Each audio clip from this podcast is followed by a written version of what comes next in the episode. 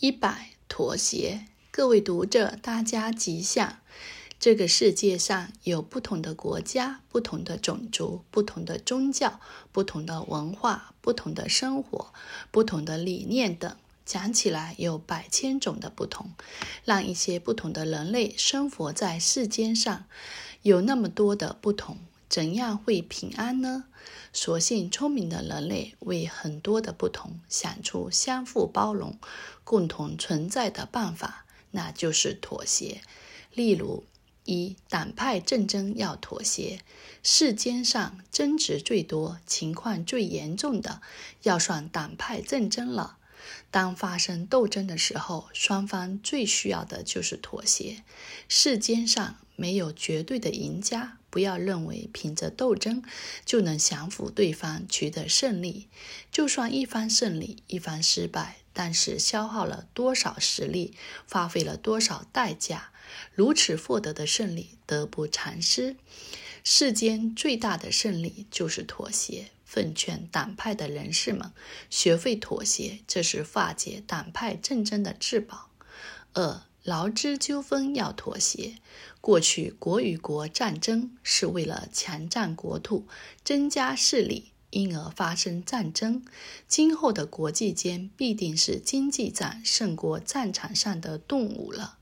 不止国际间有经济战，就是一国之内也有经济战。劳资纠纷就是严重的经济战争，罢市罢工也是经济之战。香港国泰航空公司曾经因为劳资纠纷，员工罢工、机师罢飞。台北市的工商界前几年为了年终奖金，也有不少劳工。店员发起罢市游行，一旦到了这种场面发生时，整个社会瘫痪，民众生活不便。所以，解决之道最好的是劳资双方坐下来，找出妥协之道，能够两边各领胜场，皆大欢喜，最为可贵。三、文化差异要妥协。每个国家都有不同的文化，甚至同一个国家，原住民和平地同胞也有文化的不同。中国边疆民族各有奉行的文化，有的民族为了坚持自己的文化，不惜发生战斗，死伤无辜人命。假如大家能相互相妥协，在异中求同，在同中存异，让不同的文化相互尊重、相互包容，只要肯妥协，又怎么会互不包容呢？一般人说，政治最高的艺术就是妥协。其实，世间的文化最高的境界也是妥协，是。立场不一要妥协，人类争执的原因大多因为立场不一。我有国家的立场，我有民主的立场，我有社团的立场，读书人有读书人的立场，官员有官员的立场。因为有立场，你有你的立场，我有我的立场，不同的立场就会对抗斗争，就会互不包容。其实立场不同，这只是大家的角度不同，才有不同的立场。如果能够转换一下观念，假如我是对方，假如对方是我，能够立场互换，看法就有不同，就不会分裂了。一个国家能有许多不同的分子组成，军公教人员、土农工商。如果大家都能圈起立场成见，相互妥协共存，那就是圆满的人生了。五、思想不同要妥协。许多的差异之中，以思想不同最为严重。自古以来，人类不容许异议分子存在。因政治立场不同、文化思想不同而被害、被杀的人，何止千百万人？思想不同。真有那么严重？真有那么厉害吗？尽管现在有人高唱思想自由，实在讲，距离这种理想境界远远还遥远的很呢。我们只希望不同的思想的人都能相互妥协，共生共存，如此就已经算得很好，很够了。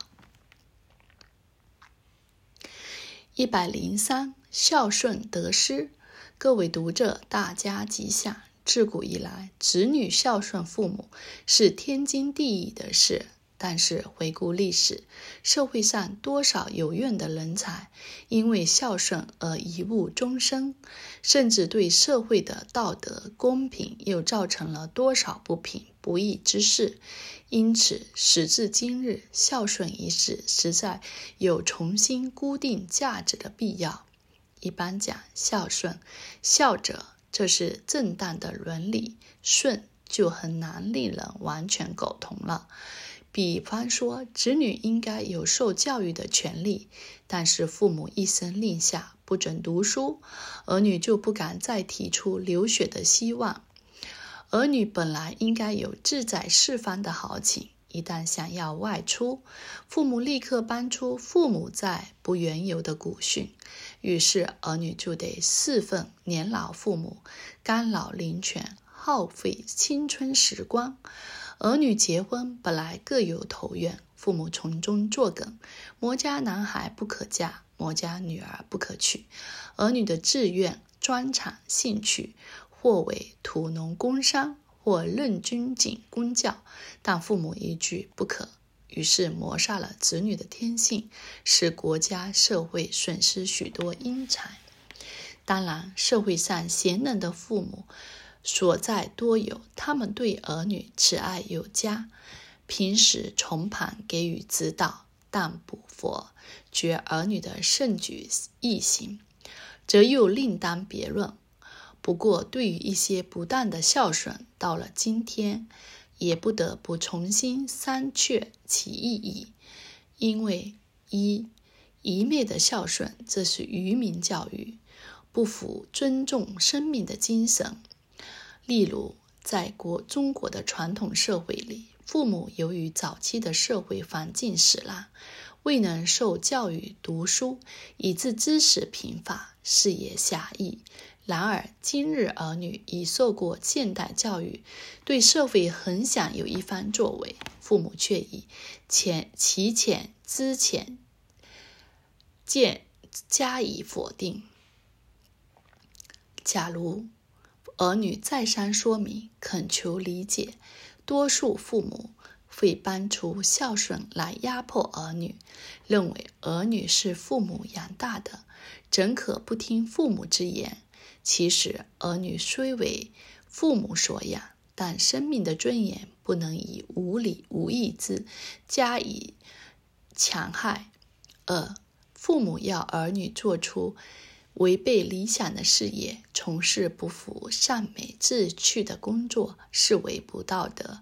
尤其过去一般父母往往把子女视为自己的财产，如果是男孩，一定要赚多少钱来孝顺父母，才算收回成本；如系女儿，即使嫁人，也要讲究男方的聘金，聘礼多少才算没有平白养育一场。儿女是父母的子女，但不该当成唯一的财产。所谓儿孙自有儿孙福，真正开明的父母应该要为儿孙做姻缘。三，过去的社会，一般父母的观念里认为，家中人手不够，儿女不可外出发展事业；家中人口单薄，儿女就得陪侍双亲生活。甚至父母有一些违法行为，也要儿女承担责任，因为你是我的儿女，应该。代父母受过，这种观念就如过去专制时代，所谓“君要臣死，臣不得不死；父教子亡，子不得不亡”。其实生命的可贵，君王凭什么能操生杀大权？父母又凭什么能剥夺子女生存的权利呢？所以，总说起来，数千年的中华文化孝顺之道里面的。是是非非难以一言概括，但时至今日，父母要求子女孝顺的心态固然有待商榷。现代的子女对父母一概无孝无顺，甚至忤逆双亲，对父母视无外人，这也有亏人道。所以莲池大师说：“生养使杖，小孝也；关宗耀祖，忠孝也。引导父母正信佛教，安度余年，这才是孝顺中的大孝也。